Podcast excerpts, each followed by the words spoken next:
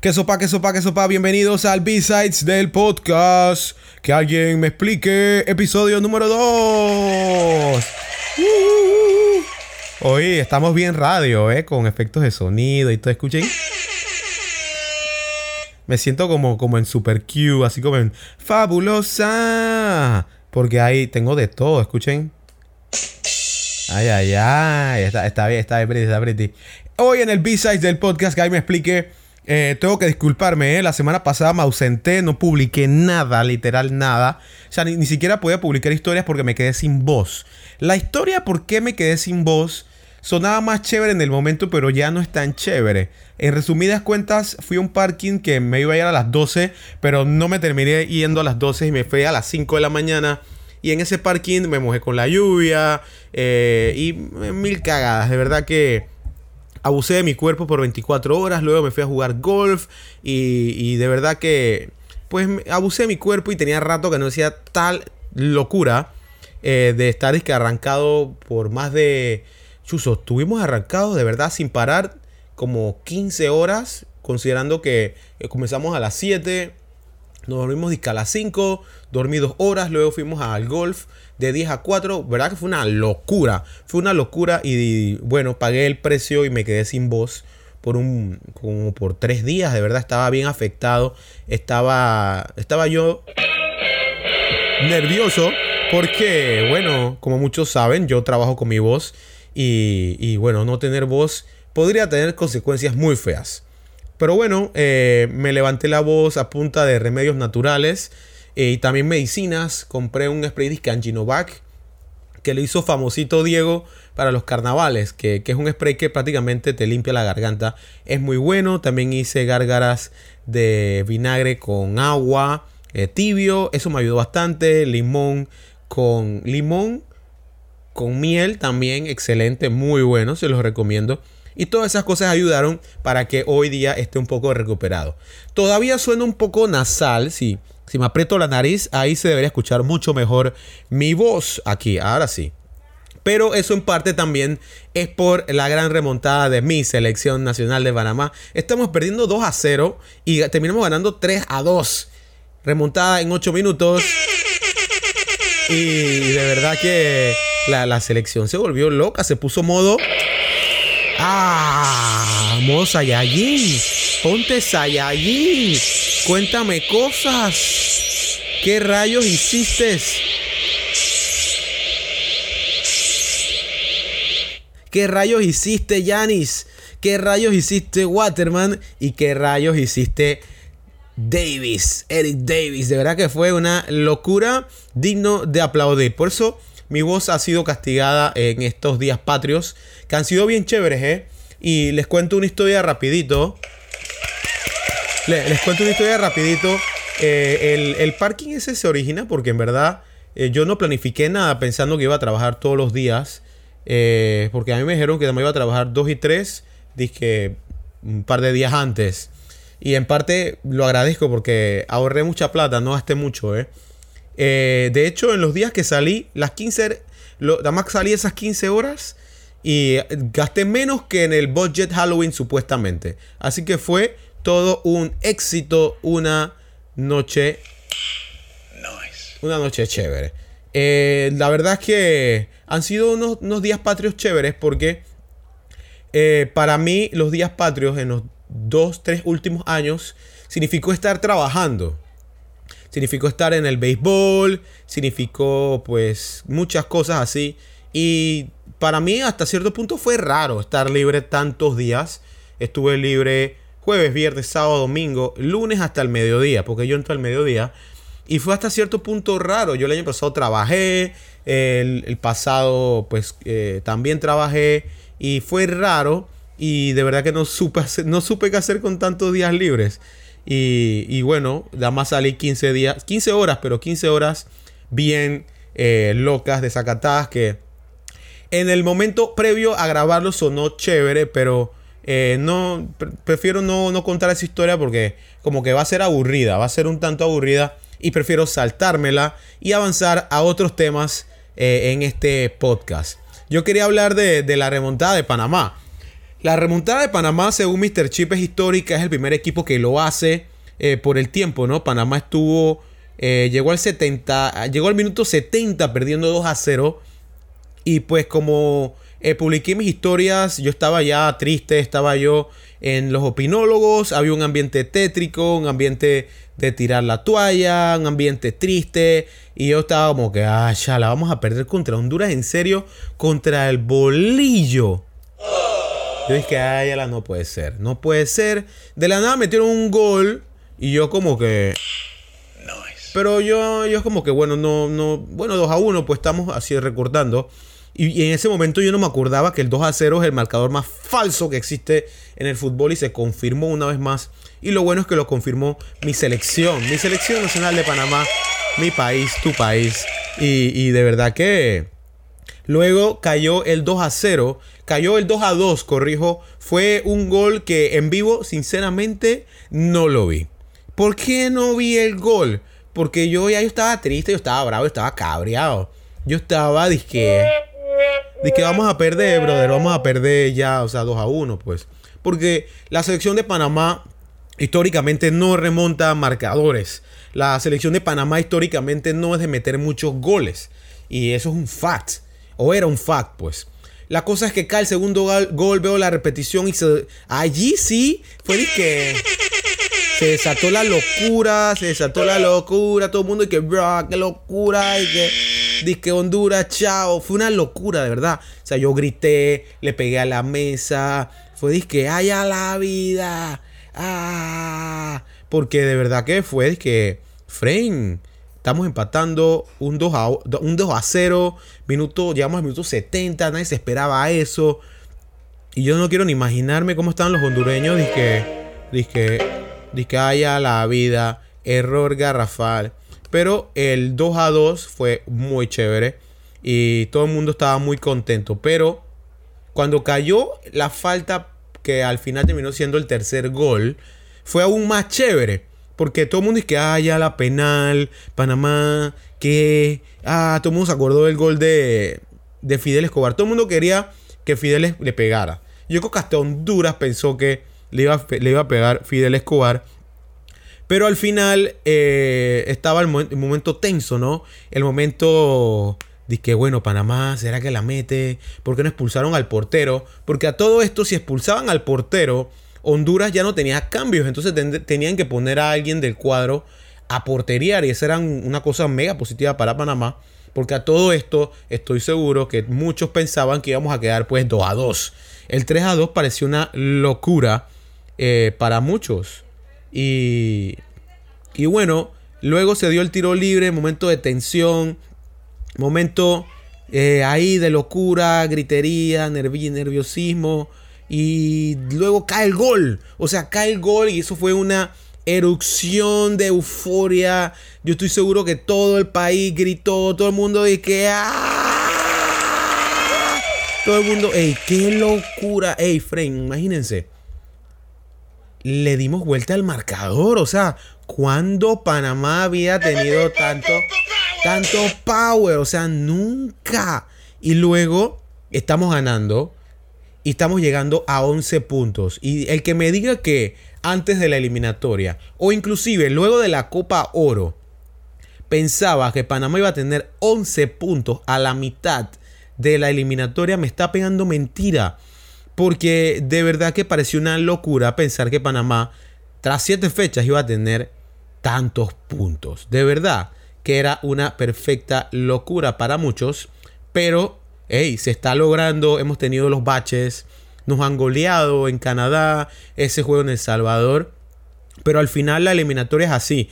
La eliminatoria es complicada. La eliminatoria es más una carrera de resistencia que de velocidad. Y hoy estamos en cuarto lugar. Y estamos en cuarto lugar porque los tres que están arriba eh, son los grandes del área. Son los equipos que son eh, más complicados del área. Y yo soy de los que piensan que el cuarto lugar para Panamá es la situación más realista. Pensar que Panamá va a pasar directo por segundo mundial consecutivo implica muchas cosas. Implica que México Estados Unidos o Canadá se tiene que caer. Uno de esos tres se tiene que caer. Y entrando ya en, términos más de, en, pues en más fútbol, eh, a más de análisis. Y esto es un eh, podcast first. ¿eh? Aquí, primera vez que hablamos de fútbol puro y duro. Pero yo creo que lo vale. Yo creo que lo vale. Y ahí vamos. Espero estén de acuerdo conmigo. Panamá se está enfrente. Panamá, si nos vamos a la tabla de posiciones, Panamá está cuarto. Y la diferencia entre el cuarto y el quinto es, muy, es grandecita. Si nos ponemos a ver, los primeros cuatro ya estamos en double digits, en dobles dígitos. Estamos con 11 puntos. Y luego le sigue el equipo de... Sí, mamá, exacto. Después le sigue el equipo, a ver, de, de Costa Rica con 6, imagínense. Panamá está a 5 puntos. Y eh, que alguno de los tres caiga eh, implica muchas cosas. Panamá eh, está en cuarto lugar, está bien. Mm, Estados Unidos marcha bien. Estados Unidos perdió con Panamá. Es un juego rarísimo para ellos. Y de verdad que yo veo muy complicado que Estados Unidos se caiga. O sea, se caiga al punto de que Panamá avance al tercer lugar está complicado. México lo voy a dejar de último. Canadá. Canadá para mí es el mejor equipo del área. Y muchos dirán, oye, pero empataron cuatro juegos. Pero miren a dónde eh, Canadá empató eh, en lo que va de eliminatoria. Panamá, eh, Canadá empató en el, en el Azteca, 1 a 1. Un 1 a 1 en el Azteca es una victoria para muchos. Y estratégicamente es algo muy bueno para la selección de Canadá. Empató en el Cuscatlán. El Cuscatlán es duro, gente. Y también, eh, pues ahí el de Jamaica sí está complicado, pero hey, de visita. Luego, si nos vamos a el, al momento de estar en casa, el equipo canadiense es de que strong as fuck. O sea, agarró, agarró e, a un equipo, agarró. El primer juego metieron goleada.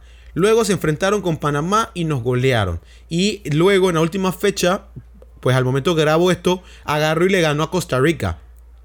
Y eh, tienen tres victorias, tres en casa, cuatro empates. Ey, súper estratégico es el equipo con Estados Unidos con mejor diferencia de gol. Y de verdad que son muy fuertes en casa. Y les digo hoy, antes de que se dé el México-Canadá, México va a perder. México va a perder los dos juegos en esta fecha. Y sería la única opción para Panamá para meterse en el top 3. Y por eso quería dejar a México de último, porque de los tres grandes yo veo a México como el eslabón más débil. Lo veo como el más eh, fácil de golpear, considerando que eh, México anda mal. México en esta fecha, para mí, se va a ir en blanco y con eso Panamá lo empataría. Con eso lo empataría y allí habría un empate. Pero a mi parecer, aquí está el punto de quiebre. Panamá, aquí en, eh, el Rommel, eh, le empatamos a México en un juego que pudimos ganarle. Entonces, en enfrentamientos directos, ya tenemos toda la de perder porque tenemos que ir al Azteca. Y pues el Azteca es complicado para todo país. Y yo digo que si Panamá logra colarse, es porque México pierde puntos con otros equipos y Panamá aprovecha esa situación porque el uno con uno eh, está muy complicada la situación y así marchan las cosas en las eliminatorias donde Panamá está muy bien. Así que en palabras sencillas, eh, Panamá cuarto eh, considerando que le vamos a ganar al Salvador el martes, va a terminar con 14 puntos y estaríamos empate con México en la tercera plaza, considerando que Estados Unidos y Canadá ganen sus juegos. Y los van a ganar. Eh, así las cosas, en palabras más, palabras menos, Panamá. Y si te preguntan en un parking, y si tú no eres el súper fanático del, de súper fanático de la selección, yo diría que es una manera, es una forma fácil, es una forma sensata, es una forma bastante humilde de pensar que Panamá el puesto que deberíamos apuntar es el cuarto lugar. El cuarto lugar es el puesto más realista para Panamá. Es el puesto que eh, nos asegura una excelente participación, considerando que estamos en una eh, eliminatoria con un equipo que supuestamente se está conociendo, es un equipo en transición. transición.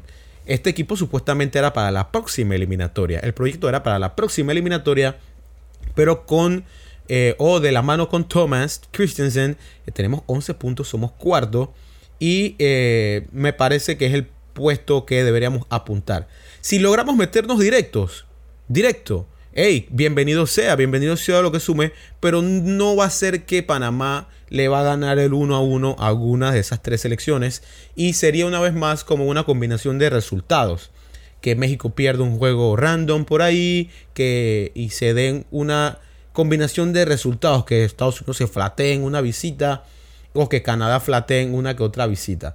Pero Panamá tiene que seguir sumando sus puntos, tiene que ganar en casa, y tiene que sacar puntos de eh, las visitas que nos restan que son muy complicadas. Nos falta ir a Estados Unidos, nos falta ir a la Azteca y, bueno, ya en enero iremos, iremos a Costa Rica, que es un partido dentro de todo humildemente muy accesible. Así que así las cosas en las eliminatorias. Eh, un podcast first, ¿eh? aquí en el podcast hablando un poco de fútbol. Pero la merita, siento que es un, es un tema que está en el ambiente. Es un tema que eh, te van a preguntar mucho por ahí. Hey, ¿qué tú piensas? ¿Qué tú piensas? Y aquí estamos para ayudarte. Así que ya sabes, si te preguntan por ahí y tú no eres el super fanatic de la selección, tú, tú, tú, ponte así, que tú eres el man de la marea roja y di, Panamá debería apuntar por el cuarto lugar eh, realísticamente. Y todo el mundo dice que, oh. Y tú, tú le explicas todo lo que yo te dije aquí. Y la gente va a quedar, dice que allá la bestia. La gente va a quedar y que allá la. Este man sabe. Así que ya saben.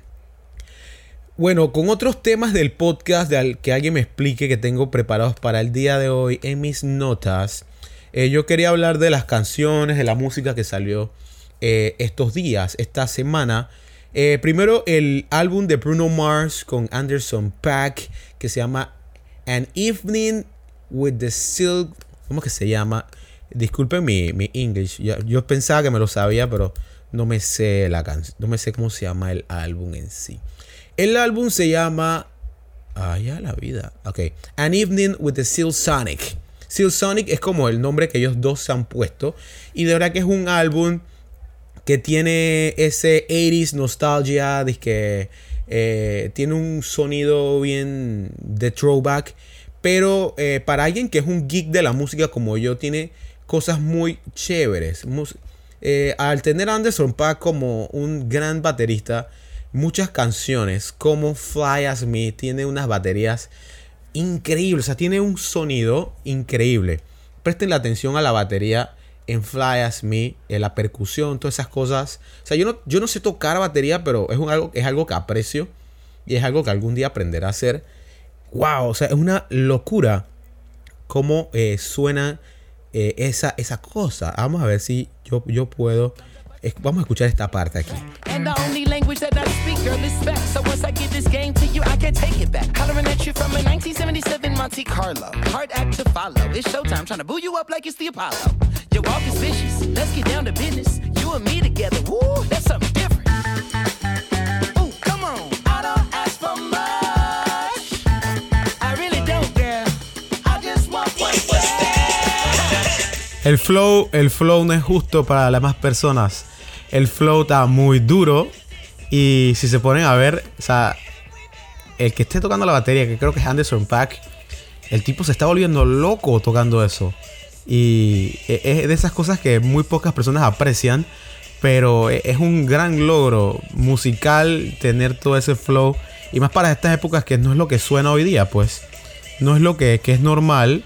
Y llegan estos dos individuos con un grupo de trabajo increíble y te traen esta esta mezcla increíble ¿no? de sonidos en pleno 2021, que no es lo que suena hoy día, pero te da ese flow, te da ese recordatorio que todavía se puede hacer música así, todavía se puede hacer música que suene como en tiempo de antes, pero con un sonido más eh, fresco, un sonido eh, con la, última tecnología que existe, que tengan a mano, y la tienen ahí y hace que suene espectacular esta, esta canciones. También hay otras que tienen mucho flow. Esta que se llama 777.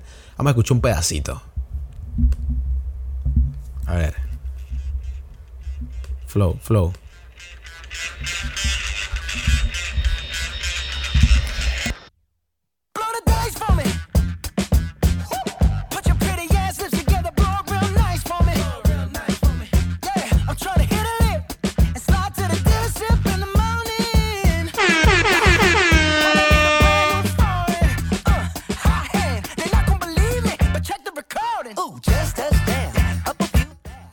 Qué buen flow. Espérate, viene la mejor parte.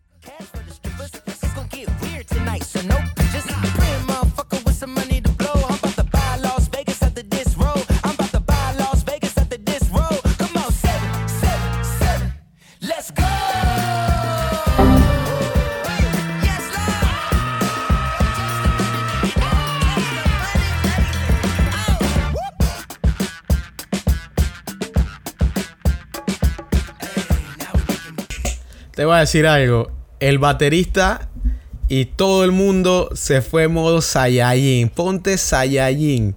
Si tú no bailas con eso, tú no eres ser humano. De verdad que no eres persona, no tienes oído. Y no es justo, no es justo. Recuerden, An Evening with the Steel Sonics. Buen flow. En verdad me gustaría, es de estos momentos que me gustaría saber un poco más de música. O sea, venir de estación de policía. Venir, venir de, un punto de vista ya más como técnico. Aquí yo estoy viniendo más de lo que yo sé, lo muy poco que sé, escuchado y leído, y como fanático ¿no? de, de ellos. Y también pues están las canciones que ya todo el mundo se sabe. Leave the Door Open, que ha sido un mega hit. Skate, mega hit. También Smoking Out the Wind, Do, que sacaron hace poco. Y Put on a Smile, que es una balada que Bruno Mars abusa. Escuchen esto. Oh, look here, fellas. Take it from your Uncle Bootsy. Ain't no shame begging in the rain. Tell her how you really feel.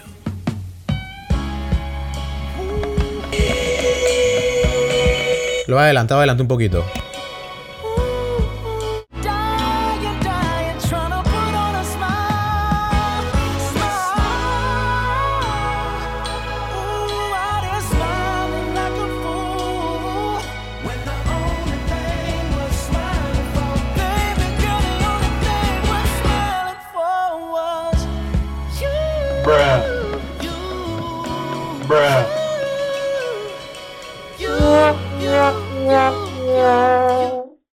Verdad que me gustaría poner toda la canción, pero no se puede, no se puede por cuestiones de derechos.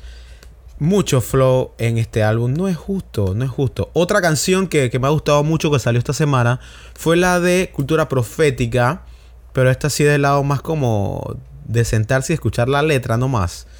Es, es una canción muy bonita que habla como de que alguien que hirió a Willy o alguien que le recomendó que escribiera esta canción y es una canción que tú te sientas, analizas y creo que cada persona que escuche sacará sus propias conclusiones de lo que está intentando decir. Si no la han escuchado, escúchenla. Voy a poner un pedacito para que escuchen.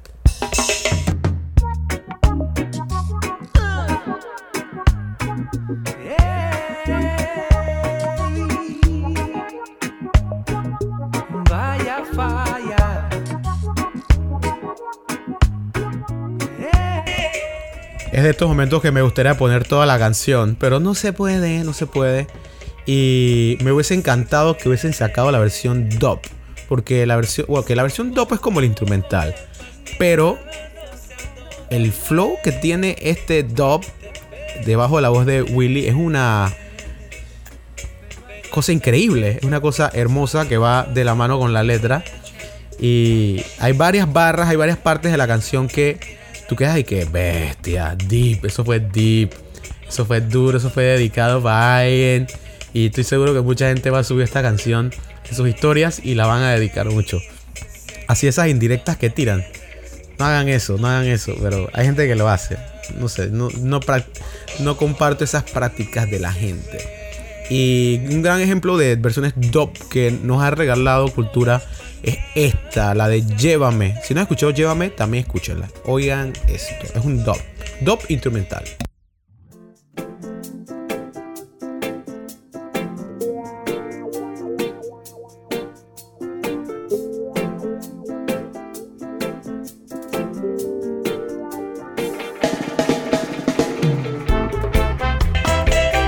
es de esos instrumentales que me gustaría, me gustaría tener una bonita voz para cantar tengo mucho, pero no, no voy a cantar aquí porque yo canto muy feo. Y llueve después. No, no, no, deja eso. Pero sería cool, sería cool tener una bonita voz y cantarla. Llevarte, llévame, llévame. Del lado sí que, que quería compartirles un pensamiento que tengo en la mente. Últimamente he estado escuchando las canciones nuevas de Anuel y me he dado cuenta que Anuel como que está en una zona de confort bien tóxica, a mi parecer. Como que todas sus canciones tienen un sonido parecido, todas sus letras hablan de lo mismo, todas sus letras eh, lo hacen parecer como una persona que está confiada, que todo lo que, sin importar lo que diga, se va a pegar. Y siento yo que Anuel está cayendo en eso y va a ser esos artistas que tú dices como que este man, como dicen en Estados Unidos, fell off, como que se cayó, ¿qué le pasó a Anuel? O sea, ahorita Anuel, cada vez que saca una canción es imposible ignorar el, hecho de que sacó plena nueva, pues, porque todavía es un artista masivo. Y en los remix como que todavía rompe un poquito. Pero me parece que todas sus canciones suenan igual. Y ya está cayendo en una zona que, que aburre. Por ejemplo, él hizo algo que para mí parece imposible. Hacer un un session con Bizarrap malo. O sea, ¿sabes lo imposible que eso para mí es? Y el Bizarrap session con Anuel es aburridísimo. Escuchen esto.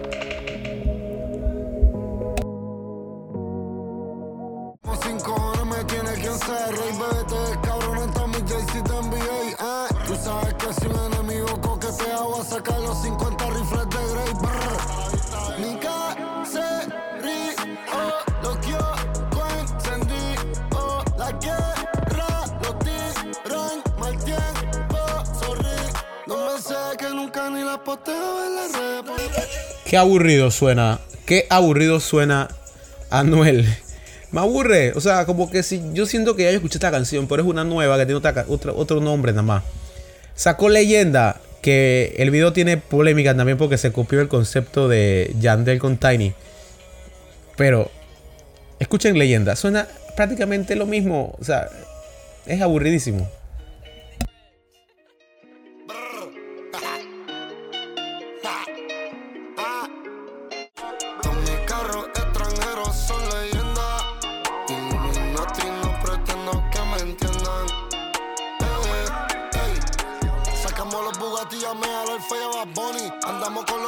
Rastrillando a todas estas putas que quieren el money. Ey, si me sale del bicho en una semana hago cinco cholis. Ah, tienen 80 problemas porque en cada mano yo tengo. Ah, qué aburrido, qué aburrido, aburrido, aburrido. Muy aburrido. Y bueno, eso es lo que quería decir de Anuel. Y Anuel, si llegas a escuchar esto, fui gran fanático de ti, pero ya no, me aburres. Saca música nueva, saca música que, que diferente, que tú digas como que este man está escuchando, quiere experimentar cosas nuevas. Por ejemplo, mira un man que, que ya superó a todo mundo y todo mundo se está copiando de él y el man ya saltó de su barco que él mismo creó y armó. Es The Weeknd. Ahora todo el mundo está con el 80s nostalgia. Todo el mundo está recordando esa música, un flow viejo. Esa vaina la, la creó él, siento yo, con Dualipa, porque Dualipa sacó todo un álbum también y, con ese flow de, nostalgia, ¿no? Pero el man como que ya yo, todo el mundo se está copiando de mí, ahora yo voy a hacer locura para ver cuál pega. El man sacó una bachata. Y el man sacó una bachata y con la Rosalía. No es mi favorita, pero te demuestra que el man está intentando cosas nuevas. Anuel está atascado en su mismo flow de que tengo plata y las putas y las putas. Y es como que, ya, pues, ok, bien, ¿qué más? Como que, ok, Anuel, ya todos sabemos que tienes plata. Miren, miren The Weeknd. The Weeknd sacó una bachata que, by the way, suena idéntico a Romeo Santos. En español, asusta lo parecido que es la voz de The Weeknd a la de Romeo. Escuchen esto. Este es The Weeknd.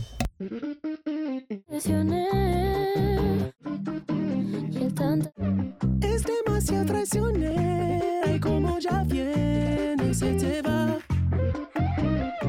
sabe será celosa, yo nunca le Si quiere duerme con ella, pero nunca... Cha, les digo algo. Cha, la canción tiene su flow. no me gusta la bachata, pero la canción tiene su flow. La canción tiene su flow. Me gusta, me gusta. Pensaba que no me gustaba, pero le estoy agarrando cariño. Y bueno, para cerrar voy a recomendarle un par de cosas. Escúchense el álbum de Dalex. El álbum de Dalex está, está cabrón, como dicen. Hay pocos panameños que trabajaron ahí, tanto en beats como en letras. Trabajó Ricky Music, John El Diver. Pues obviamente Dímelo Flow. También Kemso, una muchacha, escribió la canción de Zion y Lennox que tiene Dalex, que es mi favorita. Y también está, escuchen, a ver, está Oma es un plenón. Máquina del tiempo, plenón. Eris Nostalgia, by the way. Peleamos, Estrella, plenón, plenón, plenón, Curazao, plenón, Panamá, plenón, por ley, plenón.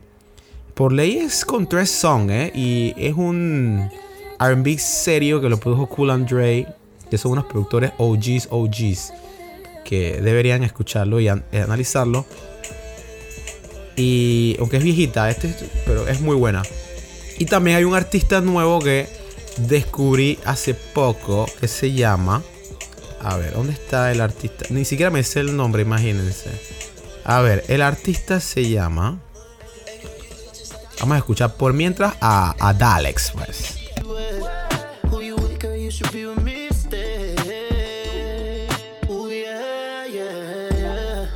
que soy la más real que Por eso siempre llama cuando yo And you look good, but you look better in my bed. Ooh, yeah, yeah, yeah. Aquí está el man, aquí está el man. El man se llama Toby Lou. Toby Lou tiene una canción que me gusta mucho que se llama Hot Top Dream Machine. Un flow bien a lo Ty Birdie. Me encanta, me encanta este flow. Es como si estuvieras vibing, flotando. Escuchemos.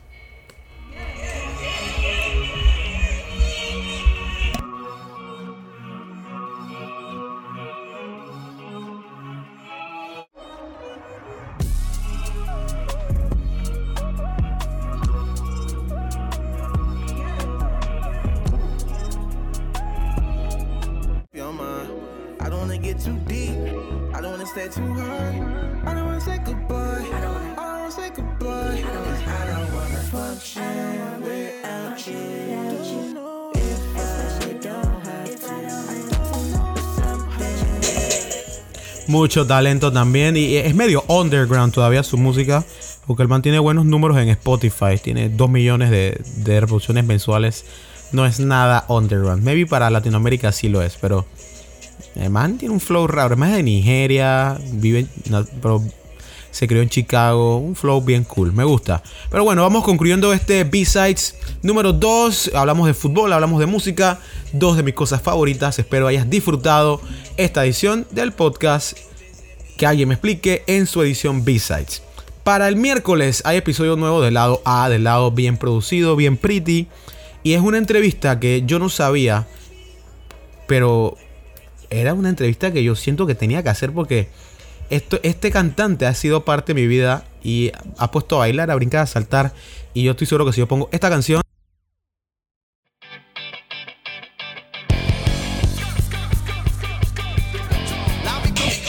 Y esta canción... Esta canción...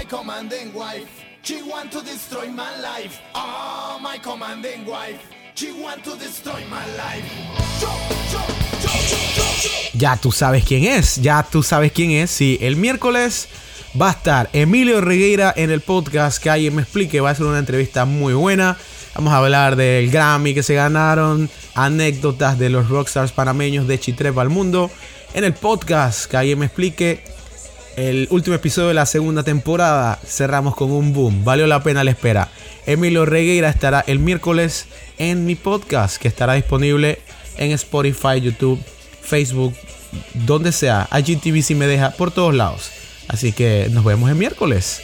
Hasta luego. Plena, plena, plena.